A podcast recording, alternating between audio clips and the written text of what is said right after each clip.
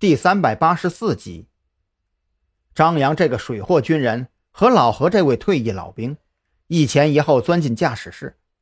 张扬由许志伟充当眼睛，自然就承担了领航员的角色，不断的给老何通报着前方路边的情况，尤其是哪个路口有临时检查站，能绕开的都尽量提前绕开。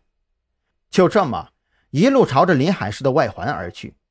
老何是越发相信张扬的身份，在他的思维里，能够有人远程提供情报，并且对临海市交通情况了如指掌的，绝对是官方背景，更是暗自推断，张扬这一行人会不会就是传说中的没有番号的那种影子部队呢？用来给其他部队充当磨刀石的那种。张扬可懒得管旁边这位在想些什么，他这会儿。紧张的要命，许志伟刚刚发现临海市所有的出口都已经被警方封锁，刑警队和特警队几乎全体出动，而且市局那边已经申请了武警部队支援。这已经不是简单的射枪案件了，单凭现场遗留的数百枚弹壳来看，这完全就是一场局部战争啊！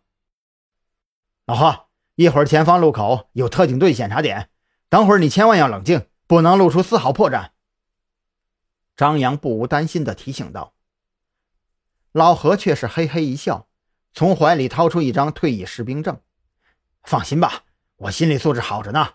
况且这军警一家亲也不是说着玩的。”就在说话的功夫，这两厢货车已经来到了特警拉起来的检查点，六名特警和十几名身穿防弹马甲、手持微冲的刑警。站成两排，两名全副武装的特警手持小旗站在道路中央。原本的双向四车道出城一侧已经被堵成了单车道，想要出城只能老老实实减速，从单车道接受检查。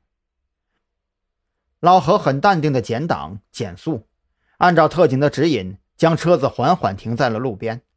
等车辆停稳熄火，两名刑警和一名特警。牵着警犬走了过来，同志，请出示你的证件，配合我们的检查。